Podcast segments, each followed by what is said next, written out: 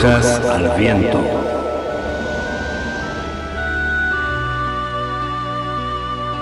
Brujas al Viento, un programa de participación abierta pensado para brujos, brujas y personas de la magia.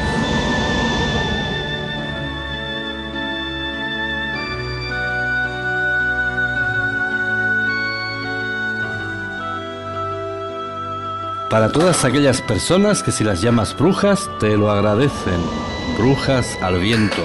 Diseminando magia.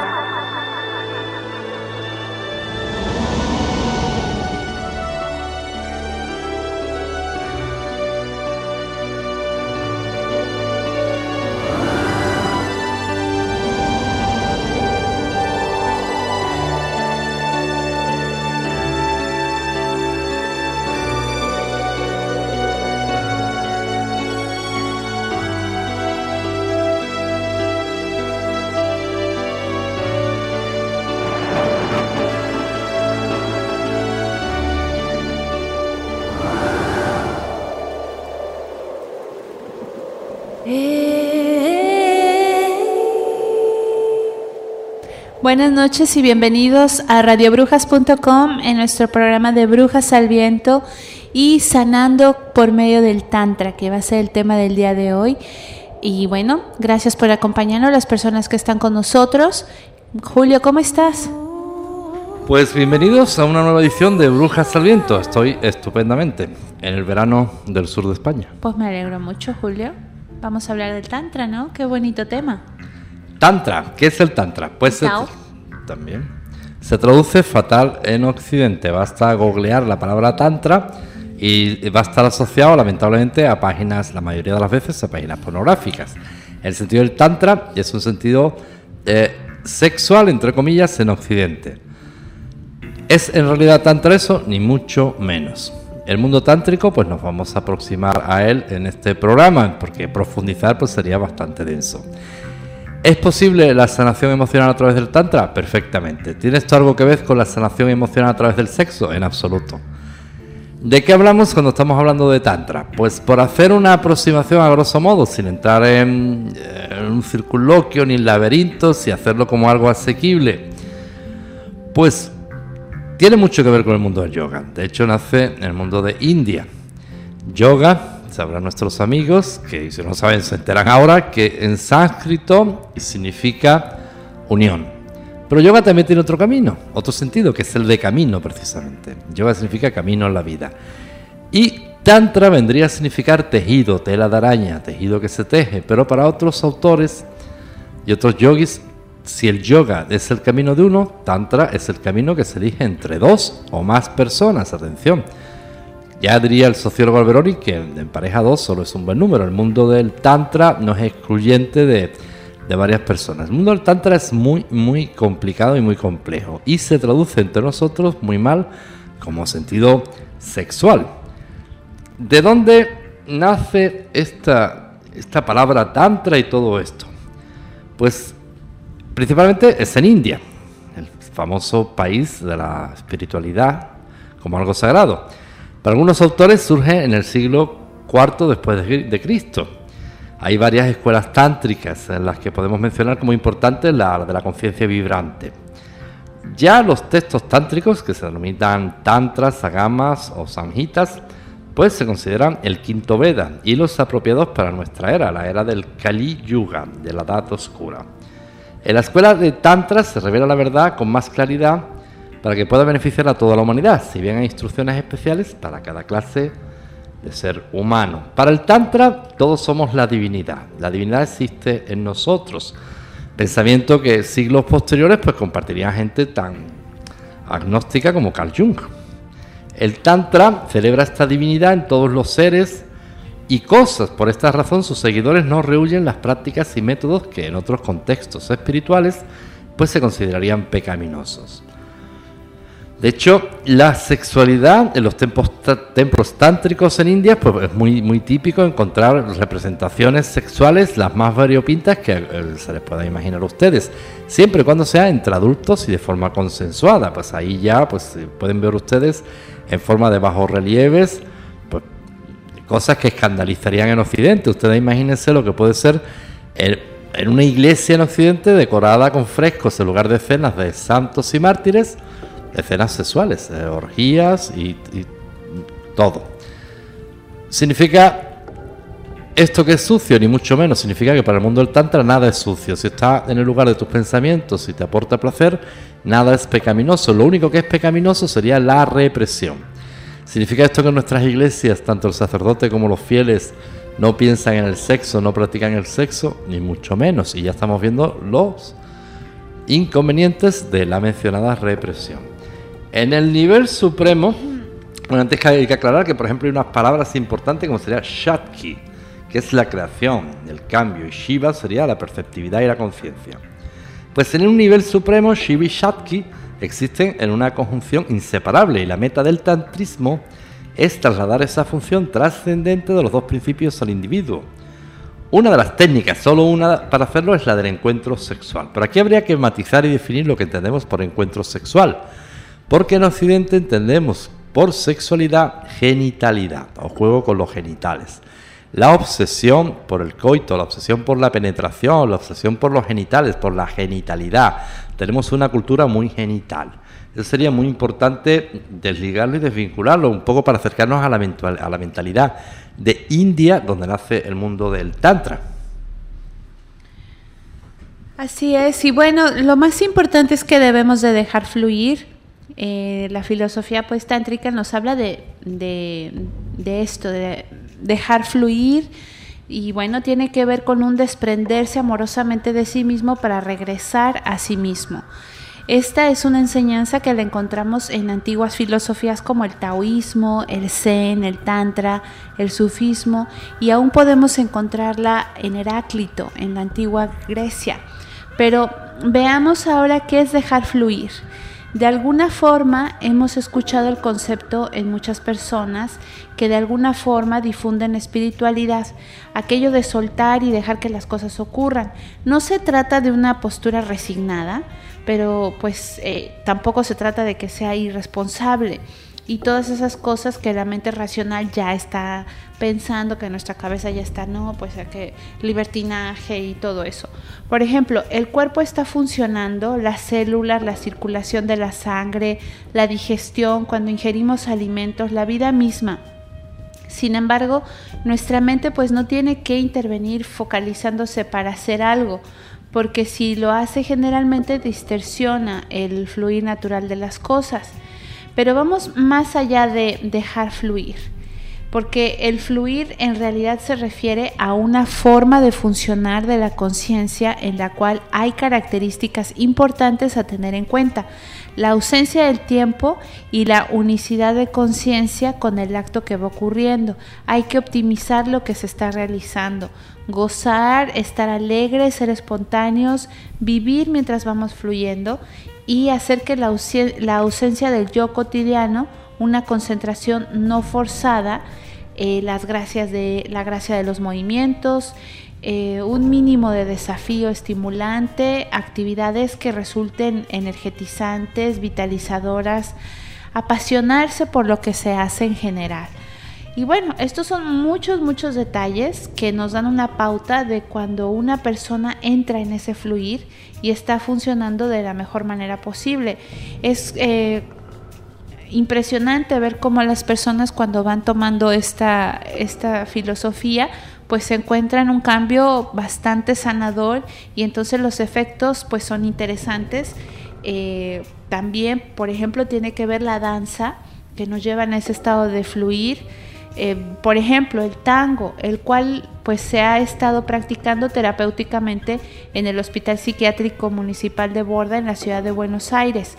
Según la coordinadora de este taller de tango, dice que el tango es especial por el abrazo que se brinda al bailar y porque genera una conexión amorosa.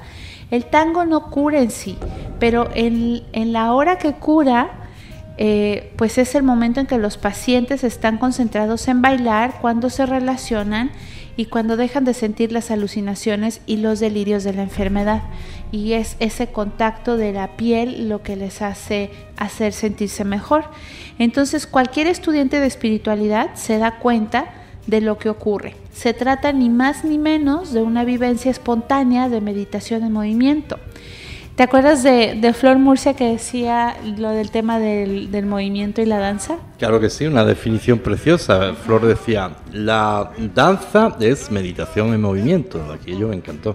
Exactamente, muy bonita definición. Y bueno, acá está tratándose este tema en, en este hospital en Buenos Aires.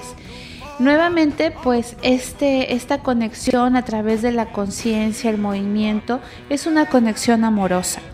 Eh, y bueno, nuevamente es el amor, que por cierto no es racional, lo que permite a estas personas tener un espacio de paz y goce libre de conflicto de las alucinaciones.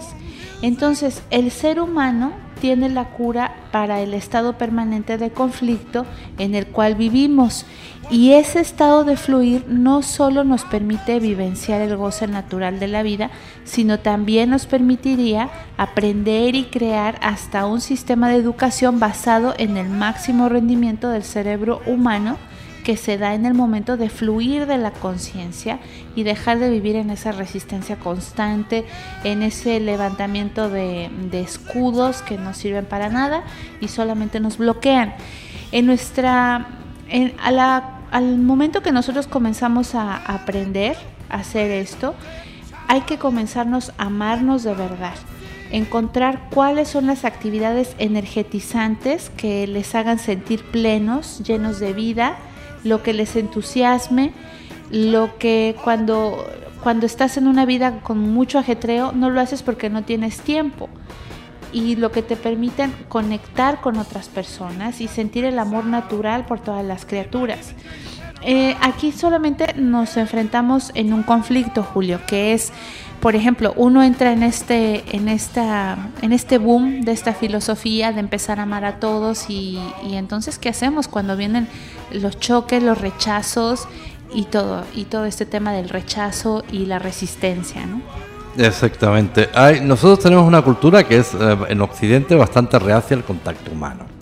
Imagínense ustedes lo que, lo que ocurre pues a, diario tanto en el metro, en autobuses, donde hay un contacto eh, humano, que de hecho existe la palabra sobón de metro para definir y calificar una filia que es el, que se arrima. ¿Cómo se, dice en México el sobón de metro? Sí, así, bueno, no sé, pero más Bueno, pues ahí ya con unas ideas bastante sucias y bastante extrañas porque es contra la voluntad de las personas. Eh, en Oriente, sin embargo, y en el corazón de India, el contacto de las personas se considera para la filosofía del Tantra no solamente que no es nocivo, siempre cuando sea de común acuerdo, sino que es muy beneficioso. Contacto, atención, contacto no, que no lleva implicaciones sexuales. Contacto, si bien una parte del Tantra apuesta por la vía sexual, eh, sería complejo conceptuarla, pero este contacto, observen una cosa, por ejemplo, en nuestras ciudades, en nuestros bailes, en nuestra discoteca lo poco aficionados que somos a levantar los brazos, a agitarlos como alas. Y si alguien lo hace es porque está drogado, o se le mira mal, o es un poco el friki del baile. Cuando es una forma estupenda de liberarnos, de, ampliar, de realmente intentar volar, dejar el espíritu volar. Bailar levantando los brazos, una forma de desinhibirnos. Es como si no hacemos el baile de la moda, vamos a estar mal vistos si estamos muy pendientes al que dirán. De todas estas cosas se ocupa aunque parezca mentira el Tantra. Y en Occidente las escuelas serias, las escuelas serias de Tantra vigilan mucho sus practicantes, donde puede ser normal, por ejemplo, la siguiente escena. Eh, varias, varios hombres y mujeres eh, desnudos o semidesnudos y, por ejemplo, eh, cuatro hombres acariciándole, dando masajes en la espalda a una mujer, o al revés, cuatro mujeres acariciando la espalda de un hombre. Que lleguen a cuestiones sexuales o no, eso ya es cosa de ellos, pero la obsesión no va a ser el sexo, la obsesión no va a ser el coito ni la penetración, es desinhibirnos, es perder miedo a ese contacto, pero atención, en el lugar donde se practica se considera el mundo de los sagrados. Es muy difícil para nosotros entender eso, razón por lo que se ha traducido en Occidente como una orgía, como dirían en mi pueblo, eso es una cochinada. Pues es muy difícil para nosotros entender ese concepto y ese mundo. Pero pasa, por explicarlo de una forma simple y sencilla, por desinhibirnos. Pasa por liberarnos. Y si yoga es camino de uno, tantra vendría siendo camino de dos. Especialmente el tantric. Tantric es el pantric, el practicante de tantra. Reorienta pues todas sus energías hacia la autorrealización, siendo esta la función de los ritos que observa. Todos ellos deben tener un carácter transformador y así que practica Tantra va uniendo y fusionando su energía, el Shakti, y su conocimiento, Shiva. Se propone una superación de su condición humana, realizando la unidad de Shiva y Shakti, más aún haciéndolo dentro de sí mismo. Me he confundido con la palabra Shakti, que es la compañera. Está Shakti y, Shak Este coito místico interior da como resultado la iluminación. Para el Tantra, solo el tiempo sagrado es real. Y ese tiempo suprime las otras formas de tiempo. Así, la creación no es un acontecimiento único que se produjo hace mucho tiempo, sino que es un proceso continuo la creación actúa aquí y ahora, atención, es importante. Solo subsiste un eterno ahora. La vida es un proceso continuo en el espacio y el tiempo, sin vacíos entre las diferentes formas de vida. De modo y manera que cada día que amanece es un parto nuevo del sol. Cada día que se alumbra es un parto nuevo, es un día nuevo. ¿Para qué traemos causas viejas? ¿Para qué traemos pleitos viejos? Hace poco, pues publicábamos algo en Radio Brujas y una experiencia bastante curiosa. Se acerca un ponente a una conferencia y cuenta un chiste y todo el mundo se ríe muchísimo. Después de las risas vuelve a contar el mismo chiste y pues ya se ríen menos, ¿verdad? Al rato vuelve a contar el mismo chiste, hasta que cuando cuenta el chiste diez veces ya nadie se ríe. Entonces él lo explica y dice, ¿Verdad que ya no tiene gracia? Bueno, pues si de la misma forma ya nadie se ríe, ¿por qué andas repitiendo una y otra vez, una y otra vez tus penas? ¿Y por qué andas llorando siempre por la misma pena? Pues para el practicante del Tantra esta vendría siendo la filosofía. La forma de sanar, el código de sanación emocional del Tantra es altamente importante, pero atención, debemos de elegir siempre un buen maestro, una buena maestra, una escuela seria donde van a vigilar especialmente las personas que ahí intervienen, que tengan unas intenciones bastante espirituales y bastante puras. No necesariamente las personas que intervienen en el Tantra tienen que estar desnudas, no necesariamente tienen que haber eh, sexo, pero es un poco perder, se, empieza un poco aproximando por el temor, perder el miedo al contacto, al contacto físico, a tocar a la persona, a, a tocar pues muy, muy agradable, pues que una desconocida repentinamente te dé un masaje, pero porque ocurre allí, el masaje no va a tener connotación sexual. Connotación sexual para entendernos entre nosotros en Occidente, sería connotación genital. Pero es un poco perder el miedo al, abrazo, perder el miedo, como decía Carla, esa maravillosa y deliciosa terapia que hace en Argentina con el tango.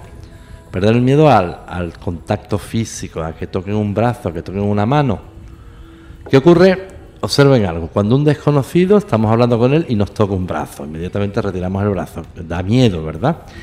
Esa represión es la que trata de evitar el Tantra, porque asociado a esa represión vamos a ir liberando otra serie de energías muy, muy importantes. Así es, Julio. También cabe destacar eh, la diosa en el Tantra. En las culturas chamánicas se adora a la luna y el sol como representantes de la fuerza femenina y masculina respectivamente. En el Tantra no podría ser de otra manera. Existen innumerables diosas en Oriente que personifican el eterno femenino y muchos dioses que personifican el eterno masculino. Todas especificaciones de la fuerza de nuestro real ser, además de ser eh, pues seres de luz o tinieblas según sea el caso. Tomando la luna como símbolo de Devi, la diosa, el Tantra oriental toma las fases brillantes del astro y las fases oscuras. Cuando la luna está llena, ella es Devi Tripura, que significa tres ciudades, siendo una diosa triple como la mayoría de las mitologías. Em, estos tres aspectos de la diosa están también representadas en cualquier cultura primitiva que venera el eterno femenino. La naturaleza de lo femenino está representado por el vacío que todo lo contiene. El movimiento dentro de ese espacio está definido por la actividad de Dakini, cuya significación es mujer que danza en espacio. La esencial de lo femenino es lo vacío, donde no hay conflicto sino suprema paz y serenidad. Esta contemplación sin concepto, sin nombre, es la meditación y la percepción de la totalidad donde está el éxtasis, donde somos éxtasis y no hay diferencia entre nosotros y la diosa Shakti. Shakti es la energía celestial que permite al hombre entrar en contacto con la divinidad y esa energía celestial está corporizada en la mujer. Como madre socorre y como virgen atrae. Como madre es la gracia y como virgen nos eleva hacia el cielo, nos da el nacimiento segundo. La madre representa también la que teje el telar que es toda la naturaleza, la fuerza que permite que todo el universo se mantenga conectado y esa fuerza es el amor. La Shakti como poder liberador, como potencia de liberación se llama Kundalini, es la serpiente o la enroscada. La Kundalini nos refiere a divinización y a la identificación con la madre del mundo. La separatividad tiene que ver con la Shakti en tanto que el alejamiento de la fuente, el ser. Esto da lugar a la Shakti terrible, a Kali, la negra. De acá vemos que de Eva, la primera mujer, el ser humano separa del paraíso, la beatitud, hasta llegar a María, que es la que permite ascender eh, al pleroma, la luz inefable. Y bueno, ya el tema de la, de la diosa pues es así de profundo, tocas eh, muchos temas cuando estás aprendiendo tantra y entonces eh, pues de aquí que la belleza y lo estético están muy presentes en el tantra ya que son las puertas hacia la divina apreciación de lo supremo, el goce de los sentidos, el tacto, el gusto, el olfato, el oído y vista pueden remontarse hacia el goce del ser. Para que esto ocurra, el hombre debe actuar desde el perfecto en sí mismo, descubrir lo absoluto en uno mismo y tender a, lo permanente. Entonces el goce sensorial se remonta al goce del ser y para ello es necesario actuar desde el centro del corazón al espacio del ser.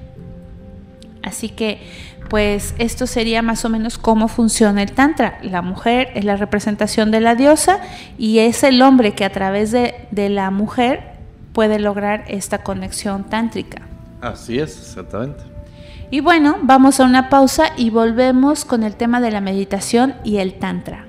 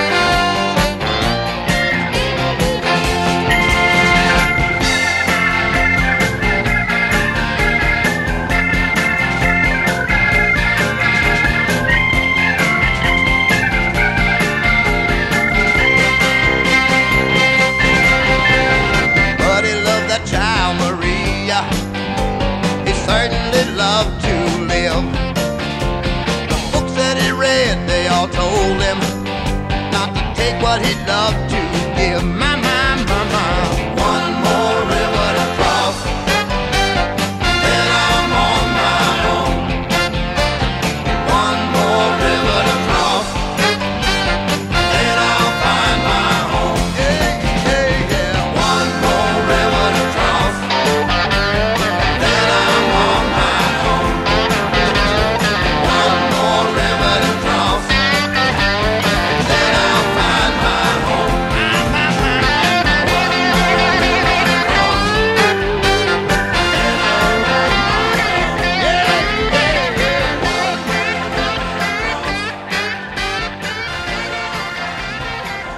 seguimos con el programa de Sanando por medio del Tantra.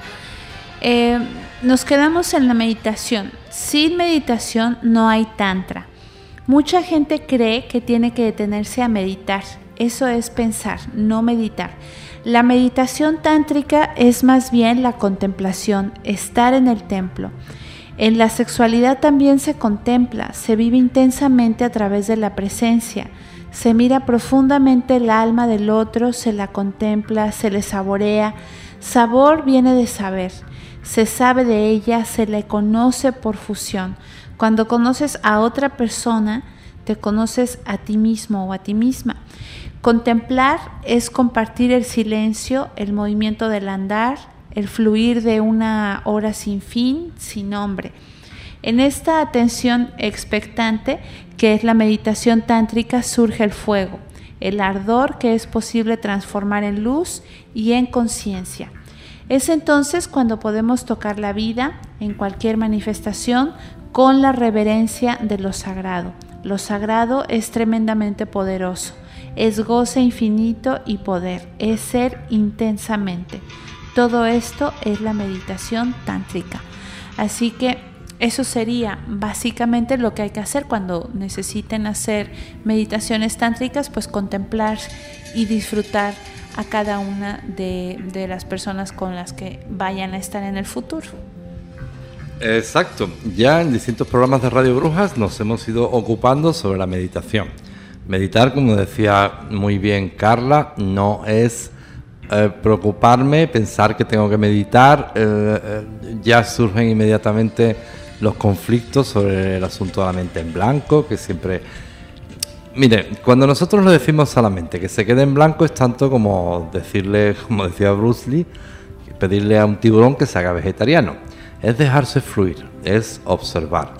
De ahí en distintas culturas orientales surgen, por ejemplo, los bonsáis. Los bonsáis surgen como objetos de meditación, como objetos de contemplación. Objetos que nos ayudan a meditar pueden ser un bonsai, donde contemplamos la belleza de la naturaleza, sus formas.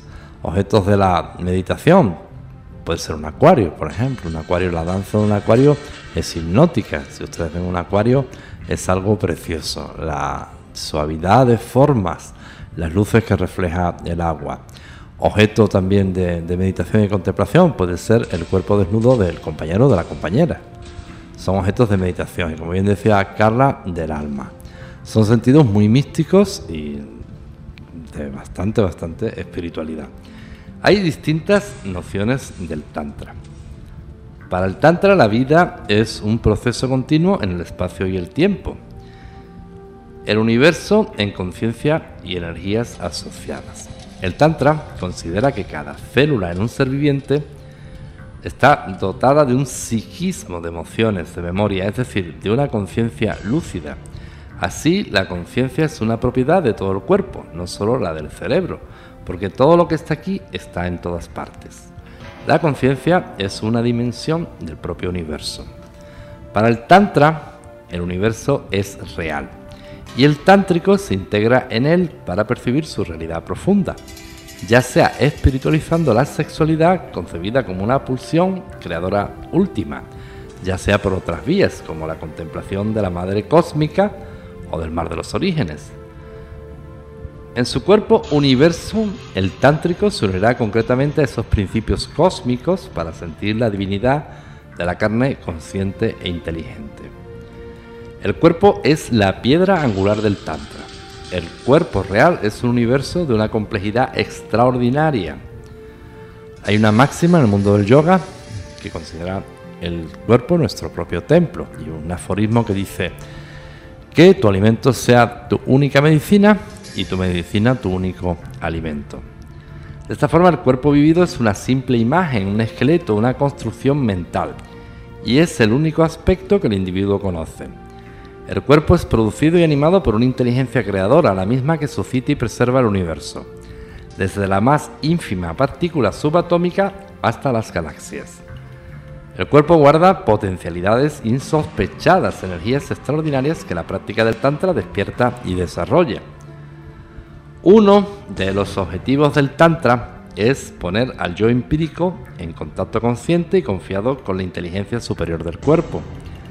Es una clave secreta del Hada Yoga, o para otros Sata Yoga. Enriqueciendo mi cuerpo vivido, puedo acercarme más a la sabiduría última del cuerpo real.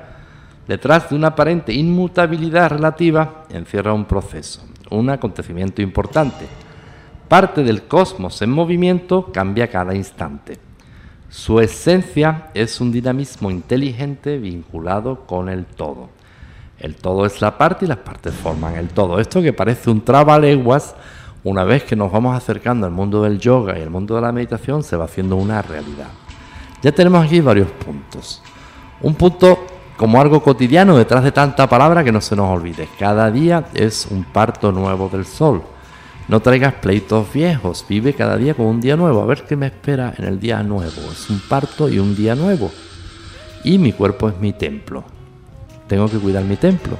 A ver qué, qué le he hecho yo al templo de comida a ver qué viene en esta etiqueta, a ver qué me estoy echando yo. Cuando yo empiezo a leer excipiente CS05432, que sepa que me estoy tomando un excipiente CS05342, que Dios sabe qué será. Eso es muy importante. Ya cuando uno empieza a hacer eso, ya va teniendo un sentido tántrico de la vida. Si usted lo hace, felicidades y enhorabuena, que sepa que ya empieza teniendo un sentido muy tántrico. El mundo de estos objetivos y de los seres no está hecho de unidades aisladas, sino más bien de procesos dinámicos en perpetuo cambio unitario. Todos somos parte del todo. Ahí está la pequeña clave del todo. Nosotros consideramos hasta ahora en nuestra vida profana y cotidiana las cosas de formas aisladas. El vecino es el vecino, el político es el político, un coche es el coche, el bosque está afuera, mis problemas son mis problemas y para el mundo del Tantra considera todo la unidad. El animal es parte de mí. Mi perro no es una propiedad, es un ser y yo soy parte de él y él es parte mía. El bosque es igualmente parte mía. Esto es muy importante y son conceptos muy importantes que tenemos que ir eh, asimilando. Pues en este contexto, el acto sexual tántrico es vivido de una manera muy diferente al ordinario. Por decirlo de una forma, el acto sexual profano. En el Tantra no es el hombre el que hace el amor con la mujer, sino que dos universos se unen. Se conceptúan como la fusión de dos universos. El hombre y la mujer están condenados a entenderse, a conectarse entre sí. Los intercambios se hacen en todos los planos. En lugar de estar centrado en su placer egoísta, cada uno se abre al universo corporal del otro como al suyo propio. El orgasmo no se rechaza, pero no tiene importancia real, ni para Shakti ni para Shiva. El coito tántrico ritualizado, sacralizado, crea así una relación diferente del contacto profano, gracias a esta actitud contemplativa del otro y del acontecimiento que constituye la unión. Pero volvemos a repetir lo mismo. Las escuelas tántricas que se van adaptando a Occidente no tienen como sentido último ni inmediato el coito ni estas prácticas que que en origen sí existen, pero nosotros que las traducimos fatal. Nosotros entendemos por todo esto un sentido genital. Piensen ustedes seriamente la diferencia que puede haber entre relación sexual y relación genital. Relación genital vendría siendo un poco una especie de jugar con los genitales. Esto se escapa bastante al sentido del Tantra. Y bueno, Tantra es la contemplación del momento eterno en una percepción eterna de lo que, de lo que vamos viviendo y de lo que va siendo. Muchas personas insisten en que hay que tener una tradición y no digo que no sea así. En la necesidad de un gurú y bueno, tampoco lo niego. Tampoco eh, creo que los que sientan que son representantes de miles de años de sabiduría y demás. Yo creo que esto se vive más internamente y bueno, sea como sea, Tantra es una vivencia del momento en un éxtasis inmutable, que va más allá de pertenecer a una religión o a un grupo, más allá de sentirse representante de esta doctrina de o ser un maestro o una determinada práctica espiritual. Esto es una contemplación donde hay libertad, donde hay amor, donde hay sabiduría, hay percepción de la realidad como un todo. Recuerden que el ser es solamente uno. Hay que intentar ir hacia lo profundo de uno mismo, hacia ese silencio especial en el cual están ocurriendo todas las cosas. Tantra nos propone ir más allá de las fronteras autoimpuestas y de las que la propia cultura nos ha impuesto. Es un camino de la belleza no trazado, no recorrido, no comparable. Es como el primer beso que se va dando de momento en momento. También eh, hay, una, hay una frase muy bonita que dice que Tantra Yoga es reprogramar tu mente es eh, la yoga de tu cerebro, básicamente es reprogramar todas tus ideas, eh, reconceptualizar un montón de, estructuras que ya nos da la, sociedad y todo y volver a empezar de nuevo. Entonces, eh, hay que también ir siendo. En, todo momento de la vida es lo que decimos de ir siendo, viviendo consciente de nuestro existir no, no hay que sentirse reprimidos, eh, no hay que evadir. El Tantra te invita a vivir consciente hasta el final, sin dividir, sin fragmentar, sino que en ese espacio eterno en el que estás vas percibiendo el canto, el sabor, lo que va ocurriendo. En cualquier cosa en que encuentres satisfacción, en el acto que sea, cristalízala. ¿Qué hacemos normalmente? Nos escapamos de la satisfacción, nos evadimos, nos reprimimos, nos detenemos, eh, le ponemos un nombre, la guardamos en el baúl de los recuerdos para poder reproducirla nuevamente. De esa manera no podemos sumergirnos en la realidad de esa satisfacción. Intentemos ser completos de esa emoción llegando hasta el final. Cuando estén a punto de dormir, cuando aún no se hayan dormido y la vigilia externa desaparece, en ese punto se revela el ser. Hay un punto intermedio entre el estado de conciencia cotidiano y el momento exacto de que se duerme el cuerpo. Si encuentras ese punto, entras a otro, a otro estado de conciencia y ocurren revelaciones. Así como las olas llegan con el agua y las llamas con el fuego, así lo universal ondea con nosotros. La corriente de la vida va y viene, surge y se esfuma, y la conciencia universal está todo el tiempo a nuestro alrededor. Cuando vemos atentamente, no hay yo en esa conciencia, ese espacio sagrado que es estar viviendo. Donde quiera que su mente esté vagando, interna o externamente, en ese mismo lugar, solamente. Entonces, hay que entender con nuestra mente que somos el espacio que nuestros pensamientos están pasando, pero que somos el espacio donde ocurren las cosas. La mente no es nuestra enemiga aunque cuando no la cuando no la controlamos y no la dominamos se vuelve como un niño caprichoso que, que hace que no podamos evolucionar en estas eh, filosofías. Entonces hay que ir despacio como si fuera un hecho. Cuando está, estén comenzando, pues hay que ir despacio con la mente porque es bastante traicionera y eh, buscar los pensamientos constantes que les atormentan y bueno, crear un espacio para ese momento. No, no pelear, no reñir, como decía Julio. Eh, no hay que vivir, no hay que estar eh, repitiendo cada día ese sufrimiento, sino simplemente exteriorizarlo y dejarlo ir. Es, eres tú la, o eres tú el que, el que están haciendo que ocurra esto en el cerebro, ¿no? Entonces uno tiene que aprender a dominar a nuestra mente. El espacio está dentro de ti, no fuera, no hay distancia, por eso, por eso es importante controlar el pensamiento. Entonces, cuando estén lúdicamente conscientes a través de algún sentido específico, mantengan la conciencia. La conciencia, ¿qué es la conciencia? Es percepción directa de la verdad, lo que ese sentido está percibiendo que no se ha traducido por la mente a través del nombrar, del escribir, que se perciba sin la palabra, que el sonido se escuche sin el nombre, que se deguste sin nombrar el sabor, que se vea sin el pasado, viendo, escuchando, percibiendo todo como nuevo. Así que eso sería un poquito de, cómo hacer esto de la mente y cómo trabajarla. Así es, um, es muy importante recalcar e insistir en lo mismo. El último sentido del Tantra no es el sexual, es la sabiduría.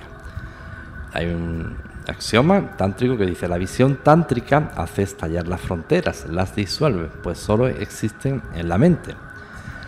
Llegando a esta parte que pues en Occidente pues tiene bastante éxito, que parecemos todos bastante obsesionados con lo que se llama el Maiduna o Maituna, el coito. Así se designa el acto de la unión con el Ma, que es el poder primigenio. Maiduna es la unión de Shiva y Shakti. Así, el acto sexual amoroso es usado como meditación para proyectarse a niveles más sutiles y crecer en conciencia.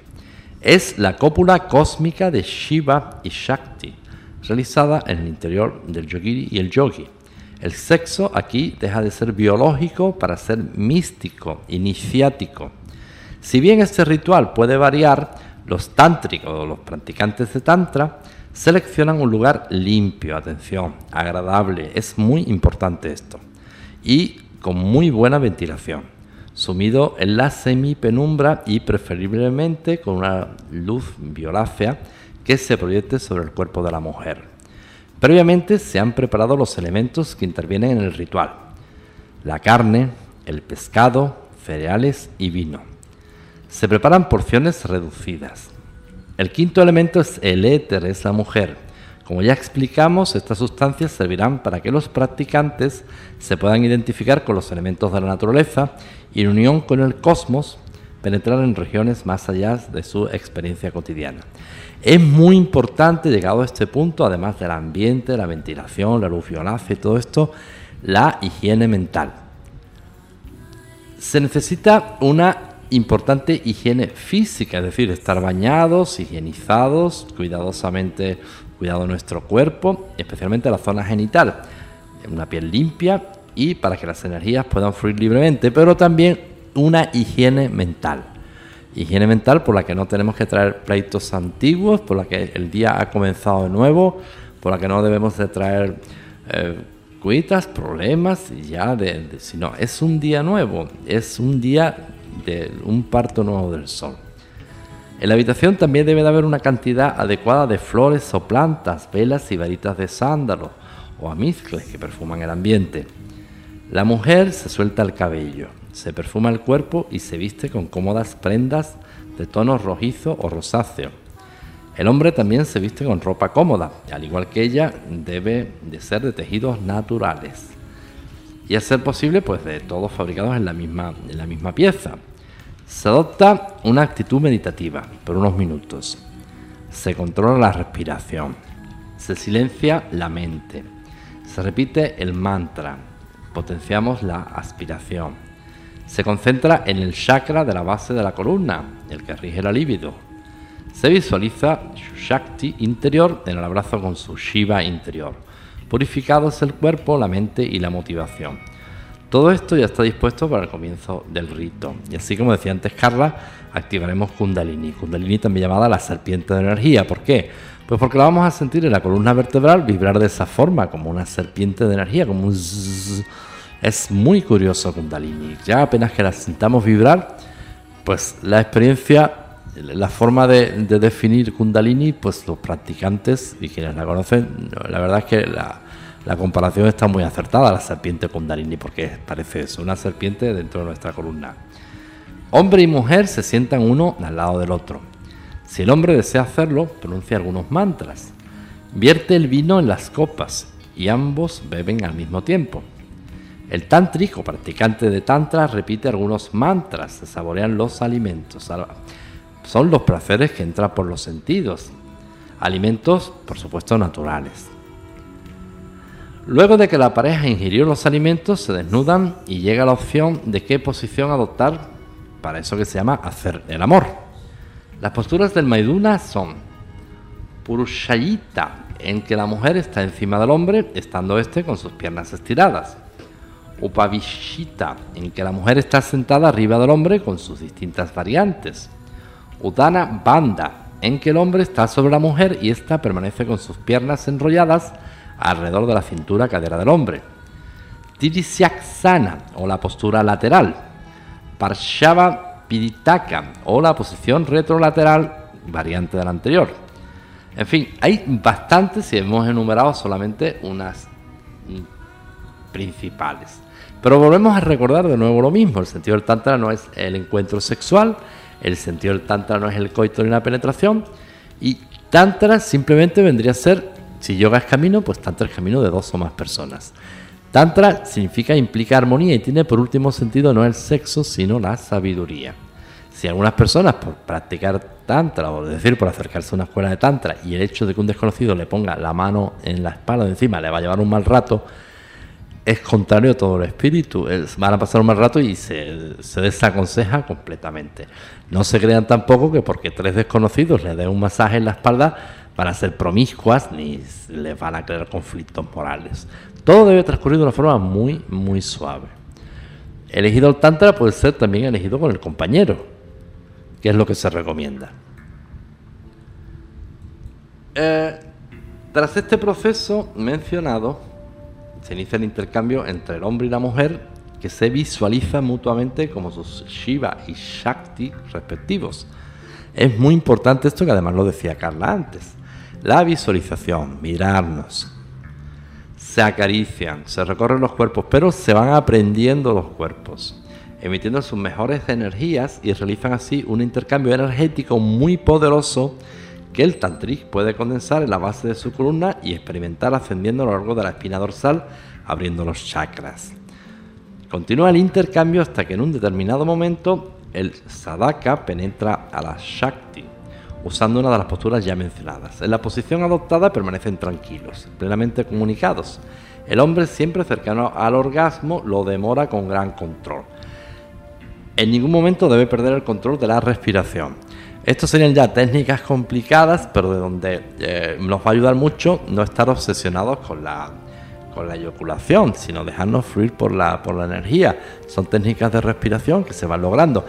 Yo les puedo dar a, a nuestros amigos un truco muy inmediato y muy facilón que les va a servir bastante mientras van desarrollando técnicas mentales que son pues, más o menos bastante complejas.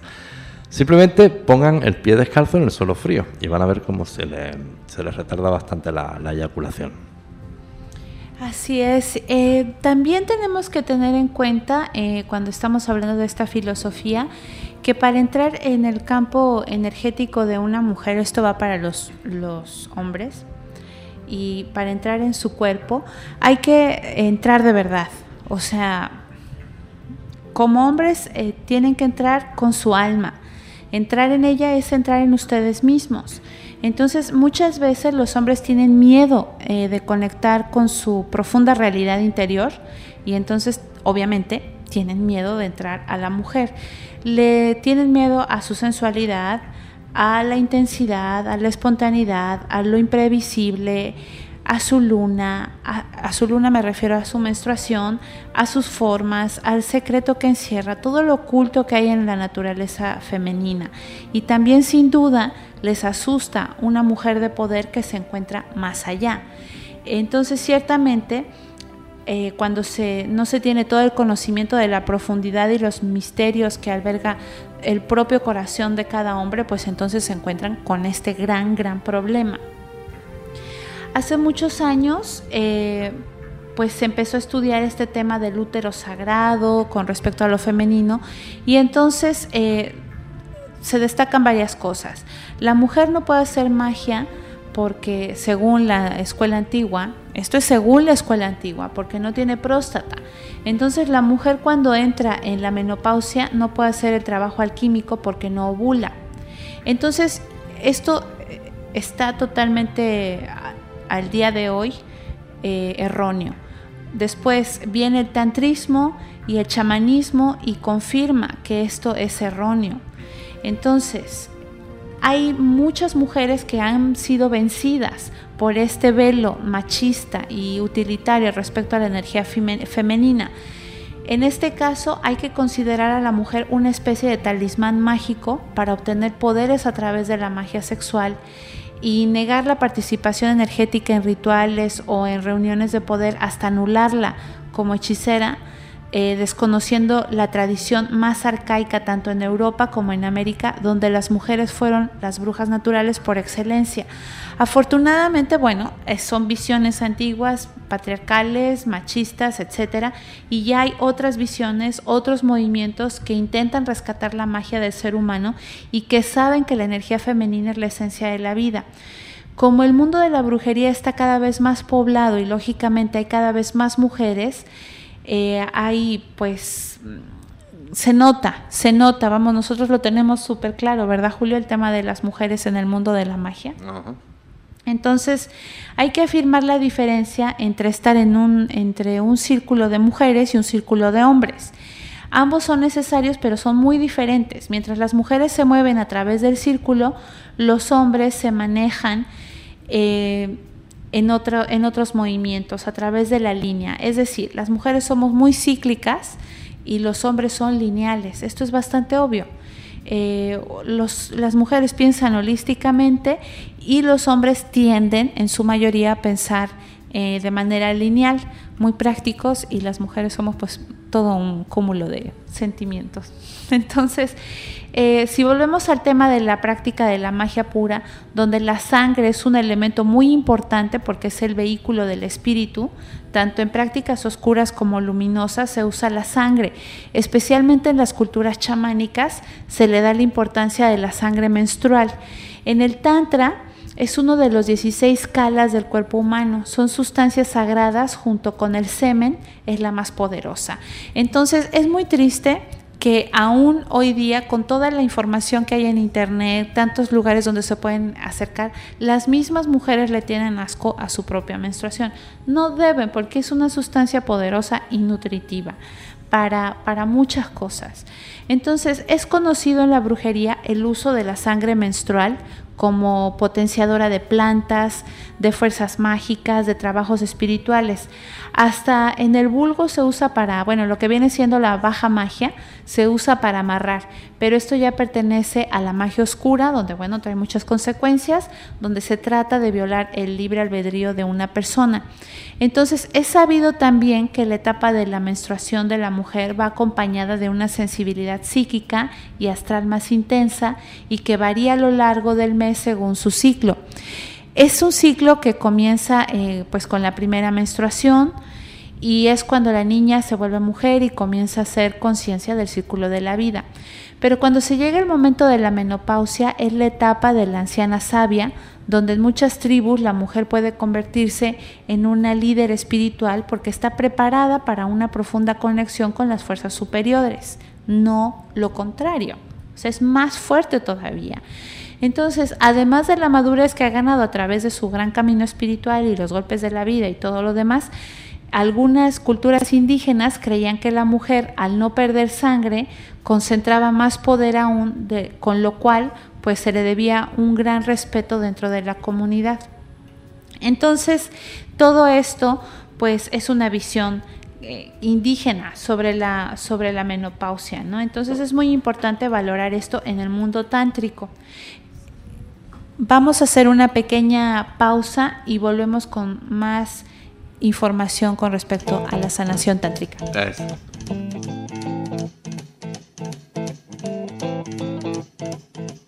Rumors spreading round that Texas town about the shack outside the games. And you know what I'm talking about. Just let me know if you wanna go to that home out on the range. They got a lot of nice girls.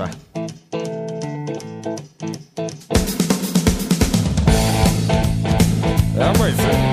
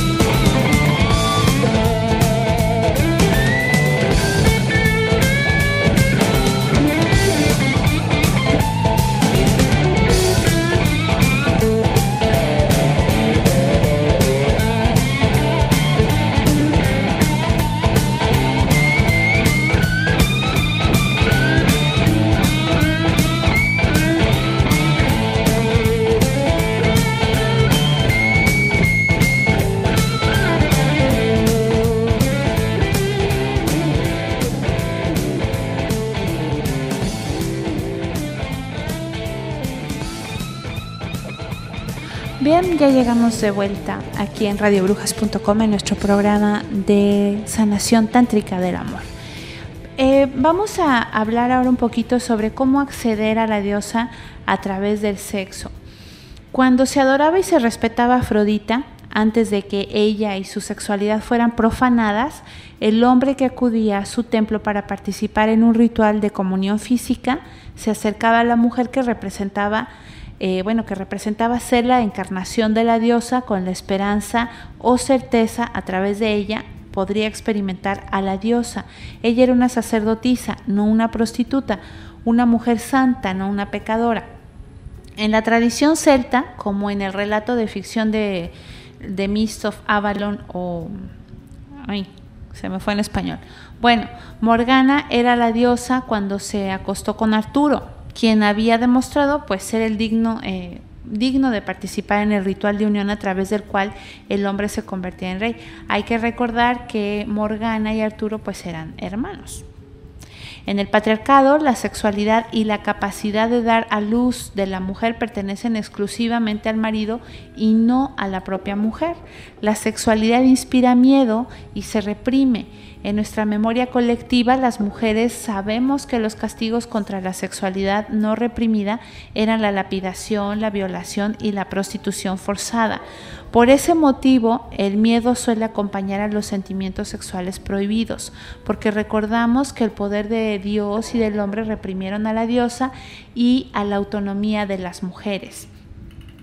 Sin embargo, pues bueno, esto ha avanzado y estamos eh, en otro, en otro en otro momento bastante bonito de transformación y bueno, el misterio de, del sexo pues siempre nos, nos llama mucho, ¿no?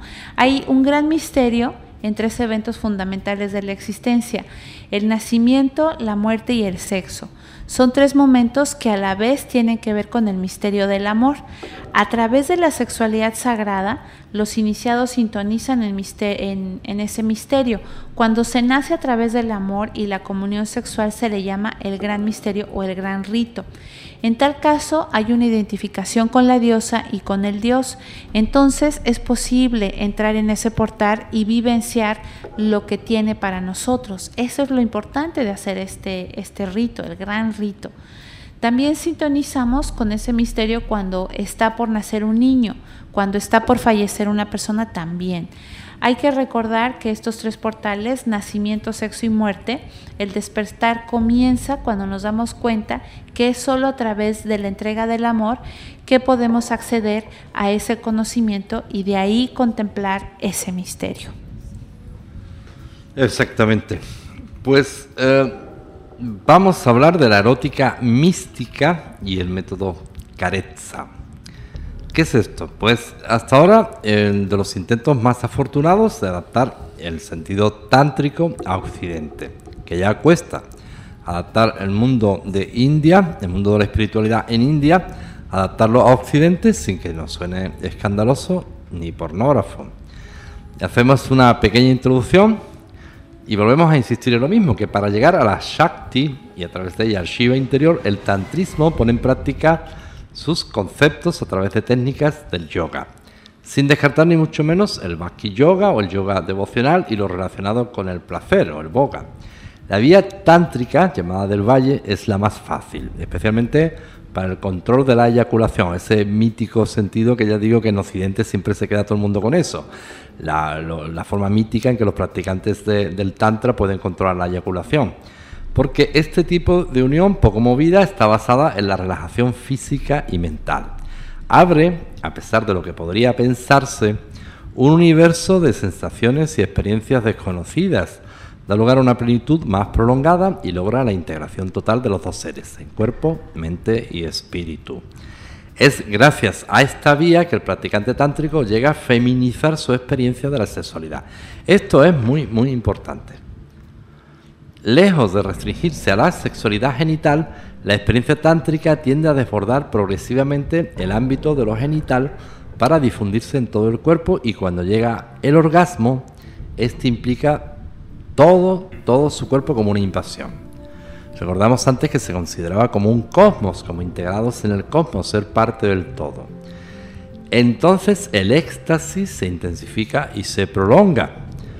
Esto sucede porque el tántrico no se acopla a una vagina, sino que se une al ser total, a la mujer física, psíquica y cósmica, es decir, a la encarnación de la Shakti. Así, una vez el lingam unido al yoni, vamos, la forma en India en Oriente del mencionar el lingam sería el falo y el yoni en la vagina. Eh, Shiva participa en el deseo y en la emoción erótica del Shakti, unido de esta forma todo el cuerpo masculino se convierte en órgano sexual, no solo el lingam como sucede en una unión ordinaria. Estos conceptos serían bastante interesantes de entenderlos. De ahí incluso el propio Kama Sutra es el que define un orgasmo que lo califica como cósmico. En francés sería la famosa eh, petite mort o la pequeña muerte o el desvanecimiento ese como consecuencia del éxtasis. Pero pese a que el tantra no persigue como último sentido el sexual, es de nuevo muy importante recordarlo. En esta vía, en prácticas como Maiduna, decimos, el coito, decimos que se trata de una experiencia divergente, en tanto no se centra en el área genital exclusivamente, es muy importante, a diferencia de la experiencia sexual masculina en Occidente, en la que esa experiencia es convergente en cuanto a tiempo y espacio, que todo va hacia lo genital, hacia los genitales. Así, la llamada Vía del Valle permite una experiencia mucho más plena. Existe en Occidente un régimen sexual que encuentra puntos de similitud. Es el mencionado método Carezza. Más o menos sería la aceptación más afortunada para entenderla nosotros. Es un método ya inventado en 1844 por el norteamericano John Humphrey Noyes, el fundador de la comunidad Oneida, quien lo denominó careza o retención masculina. En los Estados Unidos se conoció con gran éxito antes de la Primera Guerra Mundial y esto en nuestros días trascendió Tantra en Occidente también como esa capacidad eh, casi mágica de poder retener las fuerzas de la eyaculación. Este método permite todo excepto eyacular y si esto sucede jamás debe suceder en la vagina. El orgasmo femenino es aceptado, salvo si compromete la retención masculina. Vamos a hablar un poco de este método, en qué consiste y cómo se adecua a Occidente. Una gran diferencia con el Tantra es que considera que eyaculación y orgasmo son la misma cosa, mientras que para el Tantra no solo son lo mismo, sino que la eyaculación sabotea el orgasmo. El método Careza supone un amor profundo y el deseo de transponer la sexualidad a otro plano que el común por parte de la pareja, Considera la unión sexual como una fiesta amorosa y la eyaculación como un incidente inoportuno y grosero, incluso antiestético, que mata por un tiempo el deseo de acercamiento a la mujer. La unión de los sexos es aquí un intercambio basado en el contacto humano más íntimo, que solo se realiza plenamente cuando es prolongado y aunque no sugiere ninguna posición en particular, aconseja evitar los movimientos rítmicos prolongados y acelerados que llevan a la eyaculación. Aquí también sería bastante, bastante importante hablar del taoísmo y el sentido del el tao del sexo. Para los chinos, especialmente los chinos eh, de la sabiduría milenaria, eh, ellos tienen, yo ni quito ni niego ni afirmo, y comprendo que esta afirmación va a ser bastante polémica, pero ellos sostienen que la eyaculación acorta considerablemente la vida de los hombres y que ellos distinguen y difieren eh, acto sexual de eyaculación y no recomiendan en absoluto la eyaculación. Yo me acuerdo que una vez meditando sobre esto, pues no, Carla no me pudo evitar saltarme a la cabeza. Observa, por ejemplo, los curas, los sacerdotes, que oye, que viven bastantes años, si tú conoces a algún cura con 60 años y parece bastante juvenil. O sea, digo yo, oye, a los chinos no le tiene que faltar razón.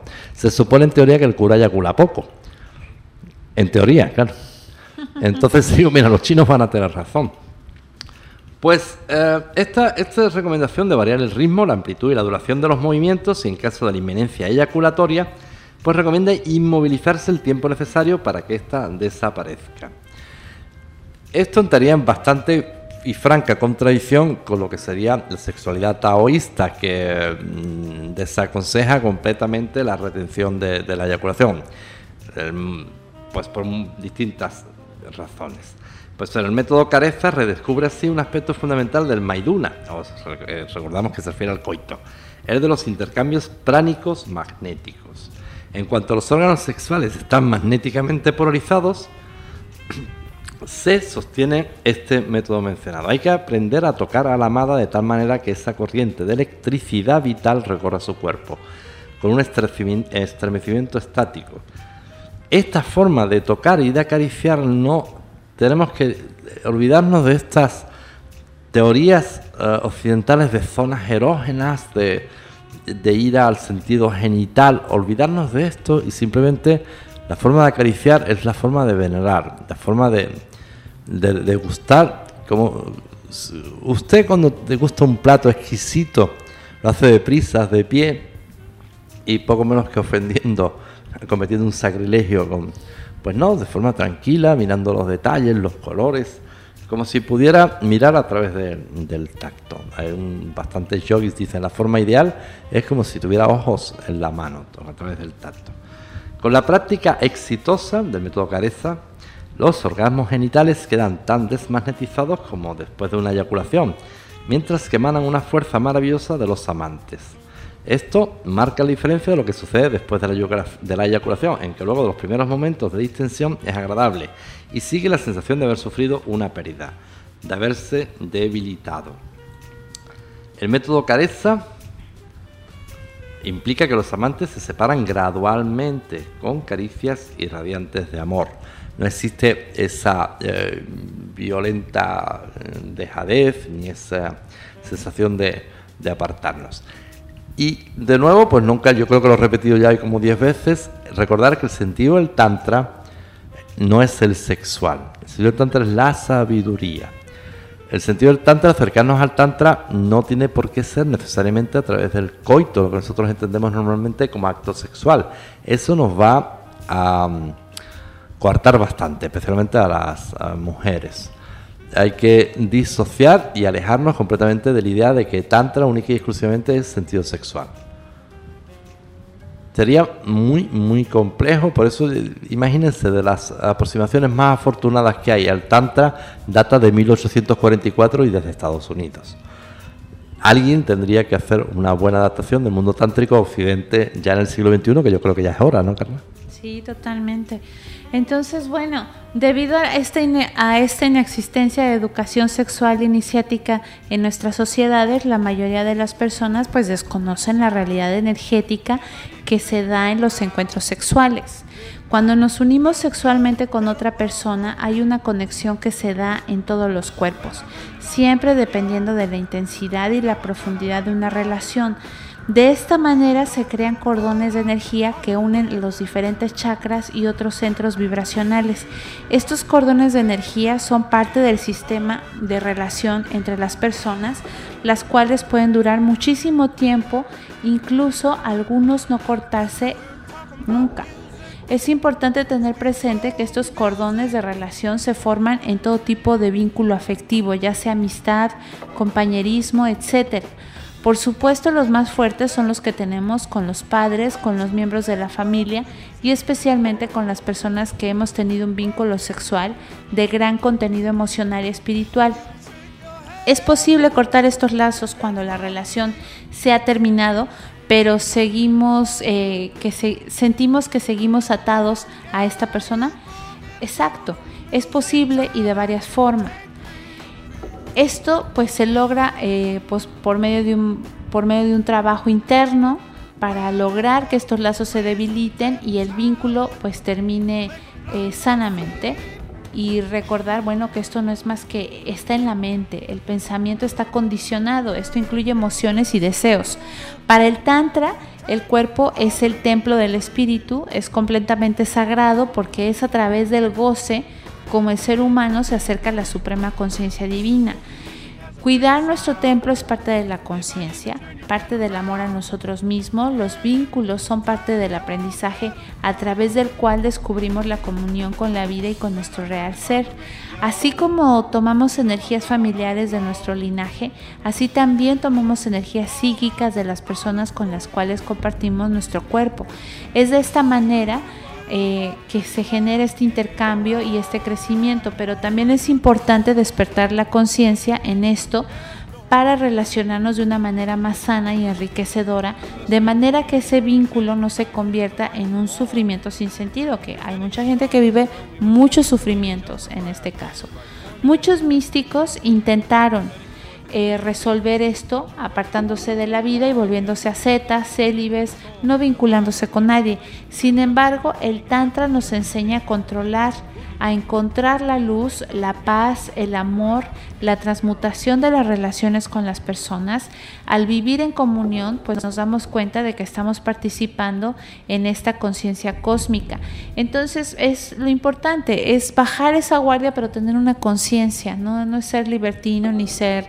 Eh, pues no tener conciencia, ser irresponsables, simplemente ser muy responsables, pero simplemente eh, esparcir tu energía positiva y desde otro punto de vista menos eh, castrante, ¿no?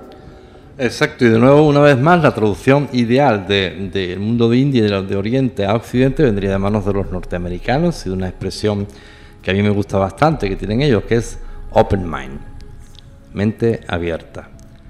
La mente debe de estar abierta a otras posibilidades, especialmente cuando las que tenemos nos están hiriendo y guardamos muy poca higiene. Higiene tenemos que tener no solo una higiene física, existe la higiene mental y la higiene también de nuestra alma, de nuestro cuerpo espiritual. Imagínense ustedes que por perezosos la basura, en lugar de tirarlas a, a dársela al basurero, la soltamos en el salón de casa. ¿Te imaginas, Carla? Ay, no, qué peste. Oye, pues yo no tengo ganas de tirar la basura hoy, la suelto en el salón de la casa. Eso no lo hace nadie. ¿Por qué? Porque en un mes van a tener allí una colección de importante de ratas, cucarachas, etcétera. Pues del mismo modo, nadie entiende por qué no hacemos lo mismo con nuestros pensamientos tóxicos. Estamos muy empeñados en la higiene del cuerpo físico, pero no así del cuerpo psíquico ni de nuestra alma. No solamente existen productos nocivos para nuestros pensamientos como las ideas circulares volver a pensar lo mismo ni otra vez, la misma pena un día y otro día y otro día y otro día, sino productos tóxicos también para nuestra alma.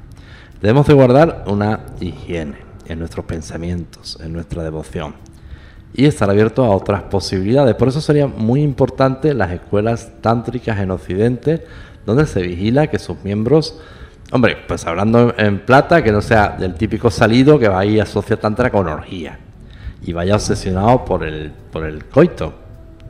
Porque Tantra es mucho más que eso. Que dentro de los practicantes del Tantra, los Tantric, surjan devociones, surjan uniones espirituales, uniones físicas o incluso parejas. Perfecto, perfecto. Pero ahí se va a entrar en un lugar sagrado, un lugar distinto, muy diferente. Donde, como decían los norteamericanos, traduciendo el mundo de India a Occidente, open your mind, abre tu mente no significa que por entrar a una escuela de yoga tántrico pues tenga que uno que ir ahí a un coito o una orgía. Eso no es. Se traduce muy, muy difícil para nosotros, pero bueno, al menos se hace el intento porque es una solución muy válida para la sanación emocional, sanación a través del tantra, el goce de los sentidos. Por cierto que el yoga tántrico es súper bonito, súper bonito, se los recomiendo. Hay muchos videos en YouTube donde pueden acercarse e informarse. Eh, hay muchas imágenes de, parejas practicando el yoga tántrico. Y bueno, nosotros hemos llegado al final de nuestro programa. Nos quedó corto el tiempo, no le hemos hecho justicia a este tema tan precioso que es eh, la sanación tántrica y del Tao del amor y todo esto, ¿no, Julio? Pues si nuestros amigos quieren, ya iremos dedicando sucesivos programas a lo mismo, porque hoy era una aproximación general, porque el tema en sí es bastante denso, denso y profundo.